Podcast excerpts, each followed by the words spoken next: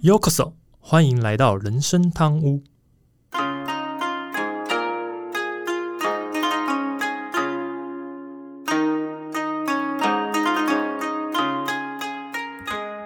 话说今天是六月十七号，哈，对，应该没错吧？哈，六月十七号。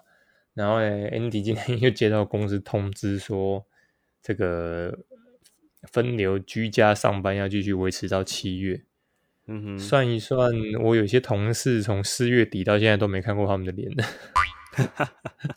对啊，快两个多月了都没看到他们了，真的是觉得好滑，有点想念自己部门同仁的感觉。这样，所以你们没有线上那种用 Me Meeting 还是什么的开会呃吗？，Google Meet 会开啊，但是不会投，不会投放，啊不会那个视讯啊，就单纯只是声音。对对对对对，因为没必要，因为一是还是吃平宽嘛，二是、嗯对啊，二是你视讯也不见得方便，因为大家背景这样子也不就视讯会比较好呀，所以就在家就穿个汗衫内裤之类的。嗯，我是没那么随便啊，对啊，只是就觉得不方便，所以就也没有嗯特别这样做，对啊。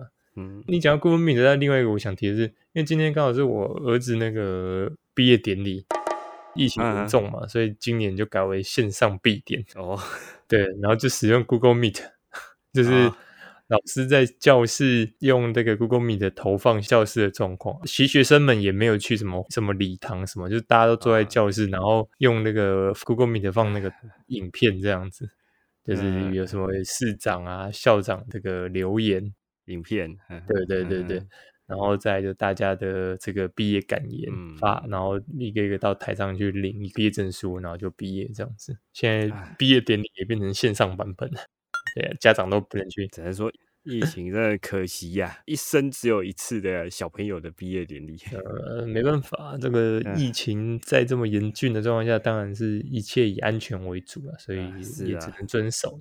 嗯，好吧，那我们今天就回到正题啦。大家好，我是 Andy。我是阿忠。哇，又到了每周五，就是我其实最期待的时刻啦。那因为每周五的白天就是一集新的一集上线嘛，然后晚上就是一集新的一集的录音。那不，我也不知道听众能不能理解我的期待感。那 对啊，那本周其实想要聊的话题啊，不如说是一个明星吧，就是想要聊一个明星。那在七十三集的时候，我们其实是有提到他啦。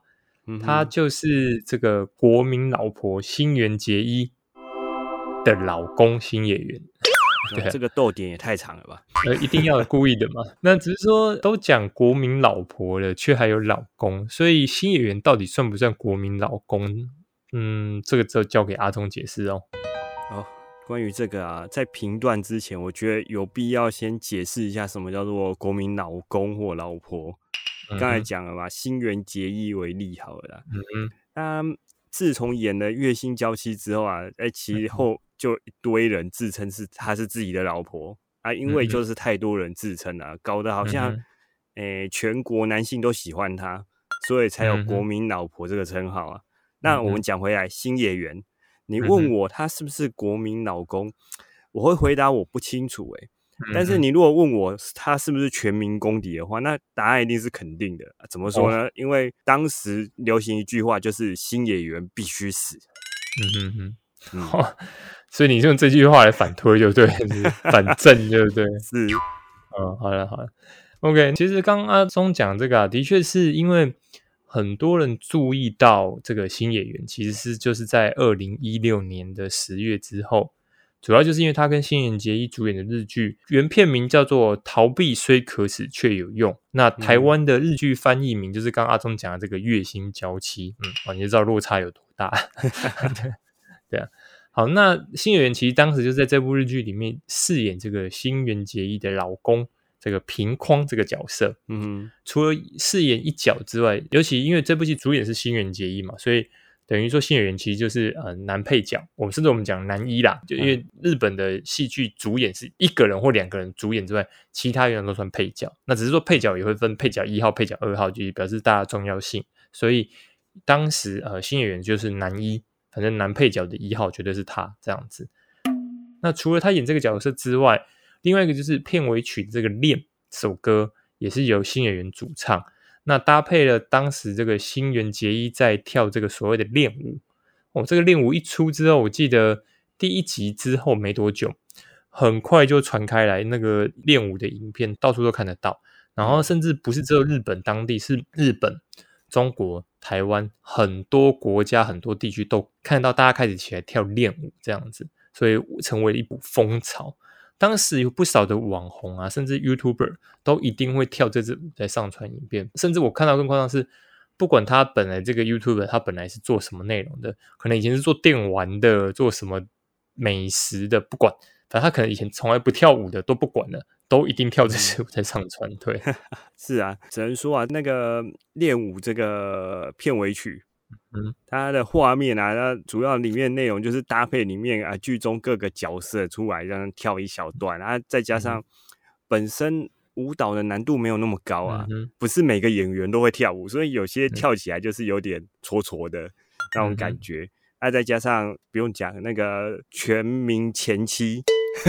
OK，那新垣结衣这太猛了，所以啊，当时真的在全日本啊，或者是世界亚洲这边都掀起那种模仿的热潮啊。啊，除了刚才说的 YT 之外啊，其实像抖音啊、啊 IG 这种也有很多相关类似的影片啊。嗯啊，因为真的那首练片尾曲啊，是相当洗脑的一首歌曲，再加上那种欢乐的气氛，真的不自觉的也会想要跟着一起起舞。嗯哼。不但当时除了在网络上，其实像呃他们自己的综艺节目，只要有机会就会跟着跳嘛。嗯，啊，比较夸张的是，就连当时美国驻日本的大使，他也就带着自己的使馆里面的工作人员一起跳舞，拍下这个影片。哎，只能说啊，这首歌练这首歌练舞这个舞蹈啊。真的是继那个什么前一个 Pico 太郎的 P P A P 之外，是真的是日本最洗脑的歌曲啊。嗯，那个也帮阿忠补充一下，其实新垣结衣在拍这部戏之前，我记得他有唱过歌，嗯，花水木吧还是什么，我也忘了。好，那 Mizuki 对他有唱过歌，但是很少人看他跳过舞，所以我觉得。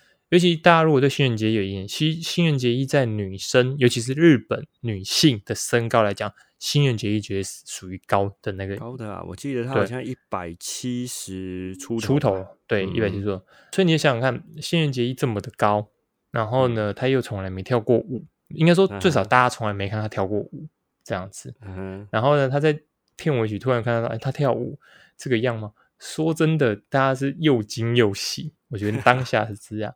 而且像阿忠刚刚讲的这一段，其实不只是这个呃影片带动了大家开始学习，后续有很多日剧之外，包含甚至像是呃可能动画也有开始有一些日剧或动画的片尾也都是舞蹈哦，就就对，就是从这一部戏开始之后，其实大家开始都有开始习惯用。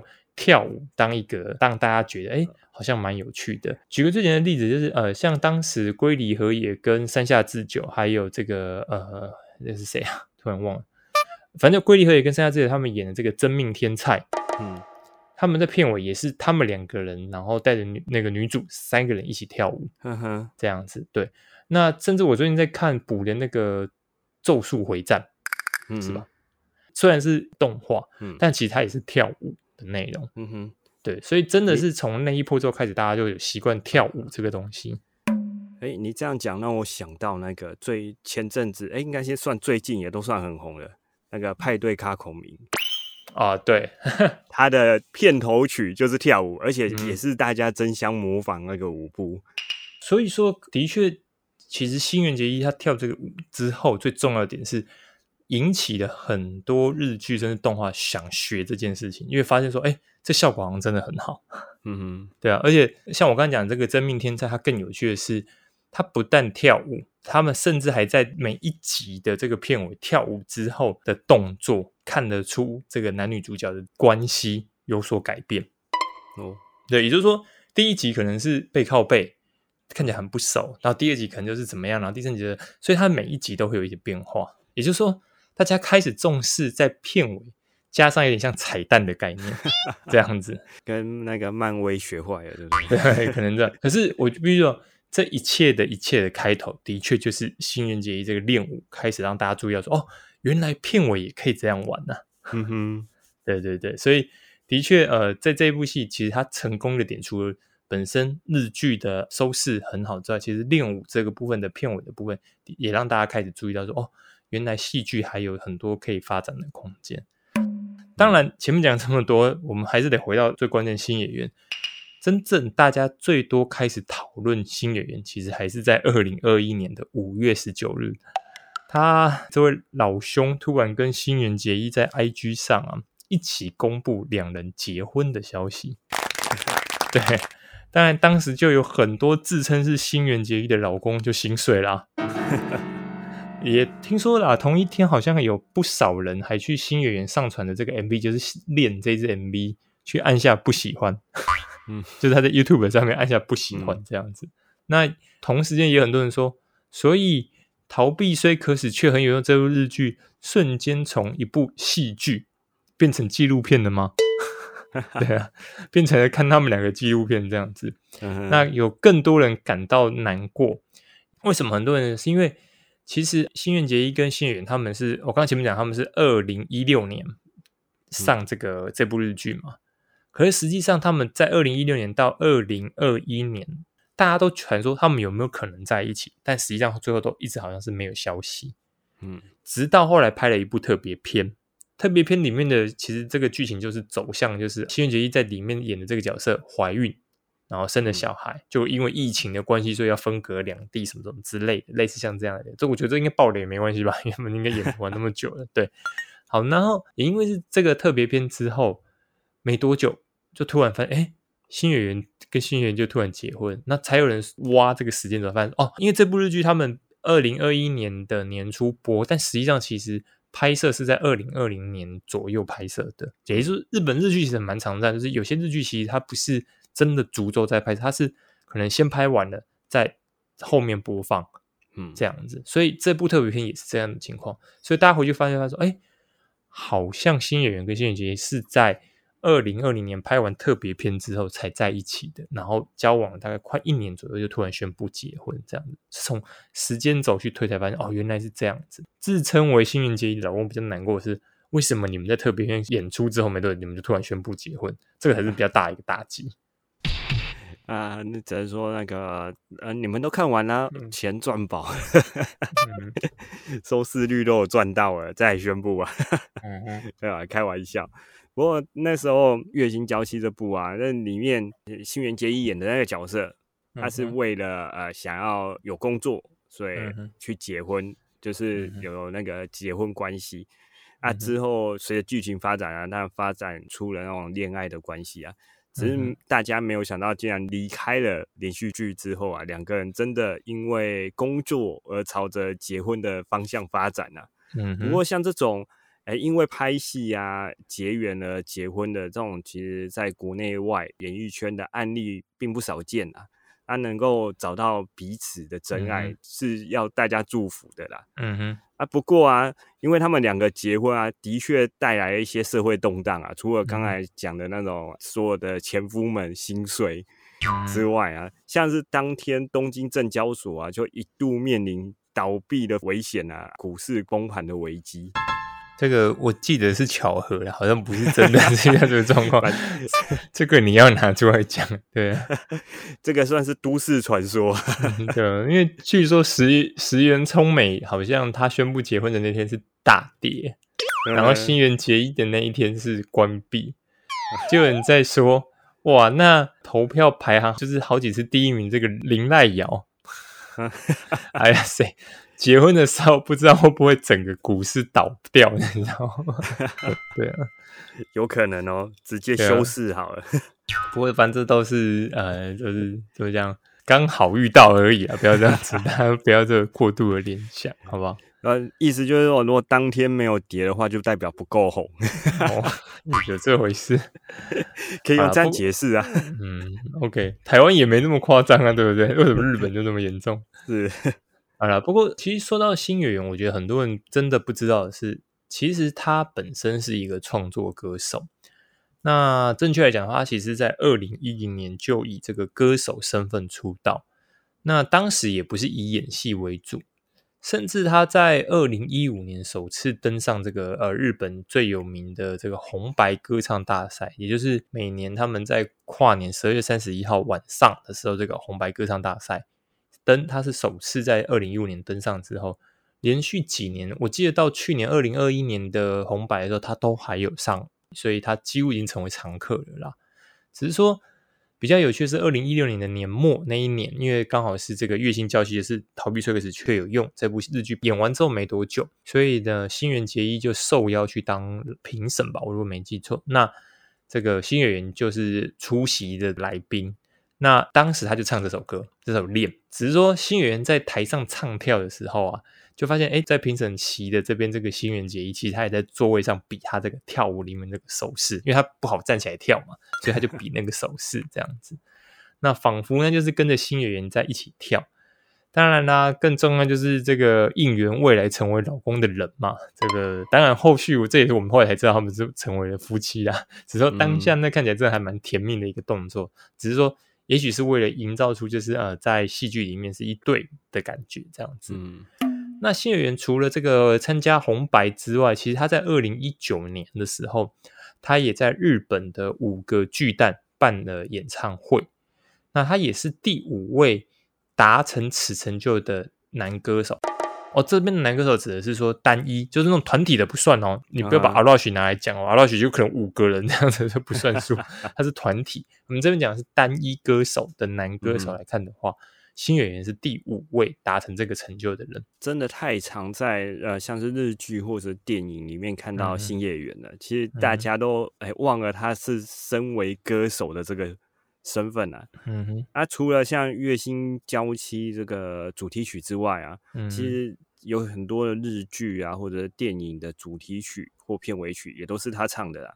啊，更是那个日本各项音乐大赏的那种常客。对，其实呃，大家。比较容易注意到是他戏剧上的表现，但实际上他在当歌手的这个怎么讲音乐的部分的这个表现，其实比较容易被忽略啊。嗯，讲到这边，其实听起来大家是不是会觉得说，哎，那新演员好像一路都被这个幸运女神给拥抱，甚至娶到很多人梦寐以求的女神？但实际上啊，新演员在二零一二年的时候曾经面临过生死的危机，当时他因为脑瘤诊断出这个蛛网膜下腔出血。所以啊，暂停了所有的演艺活动。二零一二年开始接受治疗，到了二零一三年的时候，发现说，哎呀，他之前的这个治疗效果好像不太好，所以最后还是决定进行开颅手术。所以啊，如果当时有一个不好的意外发生的话，我们很有可能到现在就失去了一个音乐才子的状况。讲那个蛛网膜下腔出血，我觉得听众可能比较听不懂啊。其实简单的来讲，就是呃急性中风。那当然呢。中风也有分那种严重性的，关于这个病有多严重了，大概有百分之十二的蛛网膜下腔出血的病人啊，会来不及送到医院前就已经死亡了。嗯哼，就算就算没有死，其实在痊愈之后呢，有可能会带来一些严重的后遗症啊。嗯哼，所以啊，你要说新演员的运气不好得到这个病也没有错啦。但我们换个另外一个角度来看啊，其实。他现在能够活着，并且痊愈，没有留下什么后遗症啊，这不也是幸运女神的眷顾，不是吗？嗯，所以我方面讲也是啊。不过除了这个事情之外，其实另外新演员他在以前接受访问时候，他有提到说，他在学生时期其实遭受到很严重的霸凌，就是被同学霸凌这样子，那导致他无法去上课，他连去上课的压力都很大，所以他就之后根本没法去上课，那有很严重的忧郁症。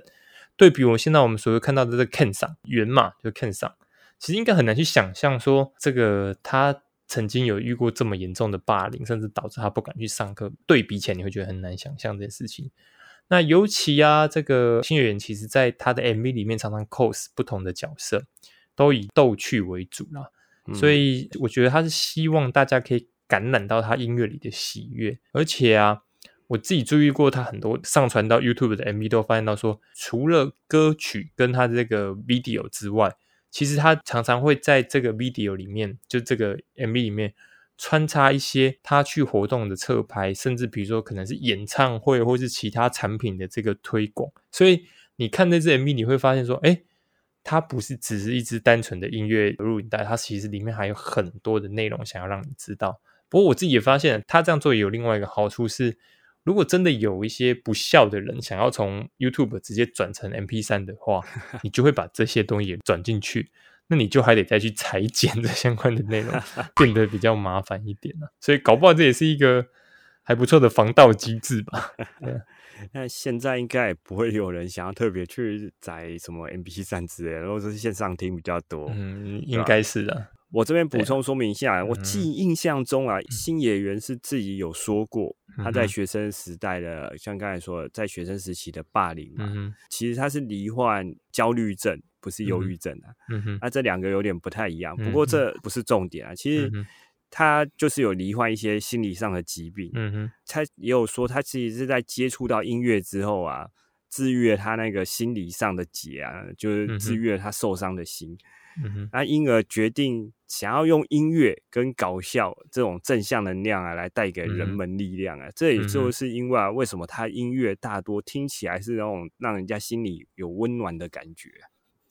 这个我怎么记得星野源先生他说的，其实是音乐之外。更让他真的走出来，好像跟演戏有关系，因为他觉得表演是一件还蛮重要的事。不过这也没关系啊，反正 就看得出来，这位我们这位仁兄，他他就是 记忆也想往音乐方向走，也想往戏剧方向走。是这个是，对，就让他在某些方面找到一些出口啊，能够去让他抒发这些心理上的一些压力。对啊，好，那。就是刚讲这个，其实大家也很容易被他在这个我们这个刚才讲这部日剧里面这个平匡先生的形象骗了吧？其实他新演员本人才不是这么沉默寡言的一个人，不但他说话风趣啊，一些也很容易吸引别人的注意，算是一个很有魅力的人。所以啊，曾经跟他有过绯闻的，都是一些我觉得比较难以想象的女星，例如歌手 ICO、女演员的下凡、二阶上富美等人。我忘了是在哪里看过一个访问，甚至有人曾经说过，说其实我们的 Ken 上根本就是一个花花公子等级的人物了，并才不是像所谓的木讷的一个角色。不过呢，这真的不可靠。但是我自己绝对相信，是他绝对不是一个像平匡这样木讷不会说话的一个工程仔。对，要平框只能说是他那个戏剧里的设定啊。对对对，就那个啊，再加上啊，新演员外在的形象，哎，还蛮符合的，就让人家有那种觉得，哎，他就是木讷、不太会讲话的那种感觉。但是啊，其实新演员在演艺圈里面啊，是出了名的好人缘呐。嗯，说不定刚才说的那些绯闻啊，都真的只是好朋友而已啊。嗯哼。啊，像是刚才说了，他就是除了像是幽默风趣之外，有人给他评价就是他做人很真诚，不做作，这种个性应该也是他有这种好人缘的原因之一。啊，像在二零一四年的时候啊，有一个呃人物纪录片的那种节目，叫做《情热大陆》。嗯哼哼，哎有，其实如果有看那个《月薪娇妻》，应该里面有用过这个桥段，就是女主角非常喜欢幻想《情乐大陆》里面的剧情，就蛮还还蛮好笑的。啊，对啊，就这个《情乐大陆》啊，拍摄访问新演员的时候啊，他其实是他就不太掩饰自己是艺人身份，还会笑着说：“其实我平常没事休息的时候啊，会到成人店里面去挑片子。”嗯哼，啊，如果你你们要来跟拍的话，那整个画面全部都是马赛克吧？这听起来蛮有趣啊。其实不论这个是不是节目的效果，但可以看得出来啊，新演员本身就是个开心果啊。对啊，因为他本来就是一个还蛮爱逗笑，或者是说话就真的还蛮有趣的一个人啊，所以。我个人相信他讲这句话应该也不是太多假话，是真的。对啊，你说有可能真的是在里面会遇到的。嗯，对啊，搞不好是。好，那除了我们上面讲的这些，不管是演戏也好，写歌、开演唱会也好，其实新演员自己甚至也是有出过书的人。那更有趣的是，其他出的那本书里面就有提过新垣结衣。嗯，只是说你从他。在书里面提到新垣结衣的描述啊，你就可以看得出来他对他老婆的观察路当然，他写书的时候他还不是他老婆，但是你看那个文字就会发现到说，哇，他对他老婆真的观察非常的细，这样子，而且甚至他的观点跟其他人不同。为什么？因为很多人都会觉得新垣结衣就是看起来很怎么讲，嗯，比较高岭之花的感觉，虽然漂亮，可是好像比较冷酷，然后对这位的，但实际上其实呃，新月圆写出来的内容就会发现说，他觉得新垣结衣跟别人讲的完全是不一样，甚至他有很多别人不知道的优点。那早在十多年前，其实新月圆就有说过，说他理想型的对象其实就是新垣结衣。所以啊，我们回头来看的话，他也就是追求到自己的梦想。那我自己的结论会是，他是一个非常感性的一个人。然后呢，这两个平淡的灵魂结合成一个完整的我们。我觉得是当下我看到他们在宣布结婚的感受，我的感想是刚刚那一段，就是啊，就是这样子。对 啊，我的感想是，哎，错愕，真的结婚了。OK，哎，不过这听起来新演员就是。追到自己梦中情人的这种剧情啊，那我觉得是一个相当励志的故事啊。那虽然如此啊，但是还我相信还是有很多人会认为啊，啊新演员身高不高，长相看起来很普通，跟路人没两样，根本配不上他们女神。嗯哼。不过我这边我说一句公道话，嗯，一样是娶到女神级的人物，嗯，新演员比亚马甲帅多了。这样讲，大家有没有安慰一点？呃，不是不是，你要安慰谁？你要先说啊，因为对我来讲，苍井优跟新垣结衣都不是我的菜，我个人也无感啊，我没什么感觉，你也没安慰到谁啊，我是安慰到那些前夫们嘛。哦，OK OK OK，好，那你好好安慰他们一下啊。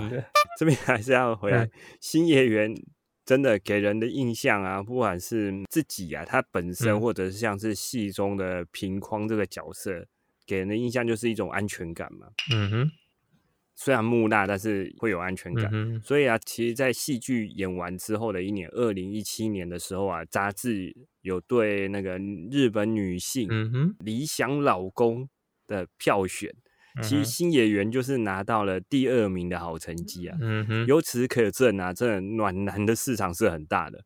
再加上啊，会音乐、会演戏、又会写书，更是那个广播节目的主持人。这么有才华、条件这么好的人，我觉得跟他比，能赢他的人应该很少吧？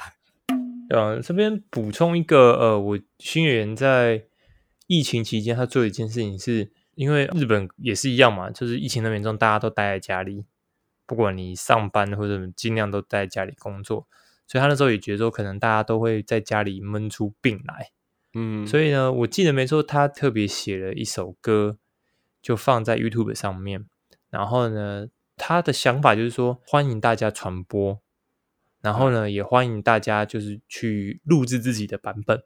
意思是说，因为以前大家翻唱歌曲需要，比如说啊，原作者同不同意授权什么什么之类，对。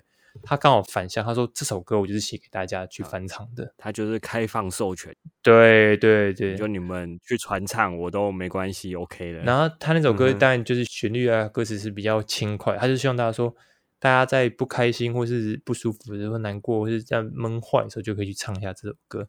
我觉得那个想法利益是还蛮好的啦。嗯，对啊，这只能说他真的是暖男来着的。对对对，他那时候就是做了这个行为，我是觉得还蛮不错的这样子。嗯，对啊。好，那其实除了呃，就是很久很久之前一次我们谈这个米津玄师之后，为什么隔了很久又来聊这个日本艺人呢？而且为什么想要聊新演员呢？其实主要是因为我最近在复习一部日剧，叫做《打扮的恋爱》，是有理由的。女主角是川口春奈，男主角是横滨流星，这部好像就双主演啊，所以两个人就真的是男女主角这样子。嗯哼，那重点是他的片尾曲其实就是这个新演员写的歌，歌名叫做《不思议》，我直接把汉字翻成中文叫做《不思议》这样子。那我去重新检视这首歌的歌词，之后发现。诶，我们这位先生呢，他根本就是直接在歌词里面写给他太太新垣结衣的歌嘛，就是一首轻松又甜甜的歌曲。但对比一下时间呐，就是你看到这首歌的时间来看，的确就是他们刚好宣布结婚之前没多久，所以的确很有可能他是写给他老婆的了。我自己是这么想的，对啊。那那首歌真的听起来还蛮舒服，也蛮愉快的。也因为听完这首歌之后，我真的觉得一定要介绍一下这位奇才。那也是很多男人羡慕的公敌吗？应该是吧。反正让大家去 想一下。呃，的确，他到现在应该还是有很多人怀恨在心啊。不过大家认识的新演员啊，老实说，真的就是戏剧里面平匡这个角色啊。呃，在现实生活中啊，其实很少人知道他的各项才华、各种优点。对，其实就借着这集啊，让大家能够重新认识他，看能不能。消除这些前夫们对他的仇恨，这很难吧？男生这个应该做不到哦，我想。啊，对，那至少要了解一下对自己的对手是在站在多高的位置上吧。OK，了解一下自己这个情敌的这个 这的程度有多好，对不对。不过像刚才说到，像帮戏剧写歌，而且最近有一部也是很红的动画，叫做《间谍加加酒》。的片尾曲其实也是星野原唱的，嗯哼，而且像是新垣结衣在七月要上的一部电影新作，叫做《怪物图鉴》，嗯哼，其实它主题曲也是星野原去量身打造的，嗯，所以从这边看得出来，他们在婚后真的还是很忙啊，要写歌写歌啊，演戏演戏，真的工作没有那种变少的迹象，嗯哼，算一算，从去年到现在，他们结婚也超过一年了。嗯哼，现在看起来媒体还是很关注他们现在动向，包含他们刚结婚的时候是分居的状态啊，后来怎样怎样，然后来又住在一起什么的。看来大家还蛮期待啦，蛮期待之后能够听到他们一点好消息。嗯，这个我倒持保留态度了，因为说到这年头，也不是说什么一定要有什么嗯小朋友或什么好消息才是真的。对对对。然后刚刚中讲这个《间谍加加酒》，因为我们家泰座有在追这部动画了，我个人是觉得还好。对，不过我知道那一首歌叫做《喜剧》吧，我如果没记错的。对，对对对，那歌也还蛮好听的。然后在这个 MV 里面，好像是就是新演员自己跟一个小木偶吧，就是两个人的这个来来回回的一个表演，还蛮不错的一首歌。至于阿忠刚讲的这个分居这件事情啊，说老实话，我觉得我不知道哎，日本这样骚动有一点让我意外啊。台湾应该完全是不了解人家习俗吧？因为说真的，在日本其实分居的夫妻不少啊，是真的不少。不知道大家知不知道，有时候有所谓的单身赴任，比如说因为某一方的工作要求他到外地去长期的，就是调派，所以很多夫妻其实就真的是。长期是分居的一个状况，这样子。那据我所知，新演员跟新垣结衣他们其实本来一个是住的蛮近，他们住同一个社区，同一个大楼吧，同一个大楼吧，好像。对对对对，但是两户嘛，附近而已。嗯哼，所以他们分居说真的没什么了不起的，因为 想见面随时就可以见面啊，然后大家都自己住在自己房子里面，真的不是什么很奇怪的事情啊。日本真的我就算了，我就台湾把这个新闻炒得这么火热，我是觉得莫名其妙。这第一点。第二点是，我不知道多少人知道，其实就算住在一起，日本很多夫妻其实是分床在睡觉的。嗯哼，就是说，日本很多的卧室其实他们是习惯有两张单人床的，很像饭店那种两张单人床的状况。原因是因为日本人他们还蛮在意自己个人的，包含比如说，如果我跟别人睡，我会睡不着，所以他们宁可就是说，虽然我们是夫妻，但是我们还是分头自己睡吧。尤其他们很在乎，比如说，如果有一方比较晚睡，或是有一方比较早起来，如果比较晚睡或比较早起来的那一方对床的一些变动，比如说他可能早起晃一下床，或是比如说因为我比较晚睡，所以我要开灯什么之类，会惊醒另一半的话，说老实话，他们更愿意选择分床睡。嗯，也就是说。我觉得这个是日本他们，我可能是我们大家都不知道的一个习俗或者习惯，然后就把它炒得很像一副好像呃他们有什么感情上的问题什么的，我只是觉得 台湾的媒体真的是再多做点功课吧，拜托。对啊，我给一个合理的解释啊，因为他们希望 OK 这一切都是假的。他们赶快分开吧。对，所以报道都是前夫们在报道。对对对对对对，可能记者都是前夫们。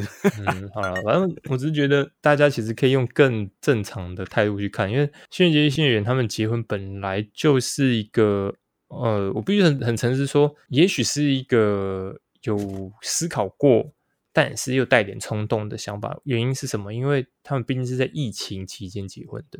嗯，去年嘛。那时候也是疫情还蛮严重的时候，所以由于一种可能是他们可能真的认定了彼此是自己可以走下去的人之后，当然也可能就跟经纪公司讨论好之后，然后就决定公开什么之类的。嗯，那在这个决定之后，说老实话，他们本来就就没有必要一定要改变自己的生活，比如说哇，我夫妻就一定要住在一起什么，这我是觉得没有必要性啊。尤其新垣结衣其实从去年年底就开始，就是跟小栗旬他们在拍这个最近这部这个那个什么。镰仓店的十三人，镰仓，对对对。那其实说真的，大家如果知道拍大合剧是非常非常的辛苦哦，嗯嗯，花的时间非常非常多。第一，你要定妆，你的每一场戏剧都要换不同的服装法，都然后还有很多东西要注意，然后重重重新的剧本什么的。所以我认为本来就很忙，忙的情况下分开住在一起也不是什么坏事，只是。算了，反正就是知道嘛，媒体唯恐天下不乱的。前前夫们的媒体，对啊，对对啊，反正就是跟大家讲，其实这是真的一个常态。那未来我们自己要有新闻判读能力，真的不要被牵着鼻子走，比较重要一点。对啊，好了，今天节目到这边啦，我是 Andy，我是阿忠。啊，如果你还有任何想跟我们分享或讨论的，都欢迎透过主页资讯里面有回归网站连接、信箱、粉丝团、IG 等资讯给我们哦。另外，目前开放小额赞助，听众如果喜欢我们节目，也欢迎点赞助，人生汤屋，让 Andy 和阿松能做出更多的优质内容。如果是使用 Apple Pay 的听众，请不能给我们评价，让我们可以得到鼓励。好的，我们下周见，拜拜，拜拜。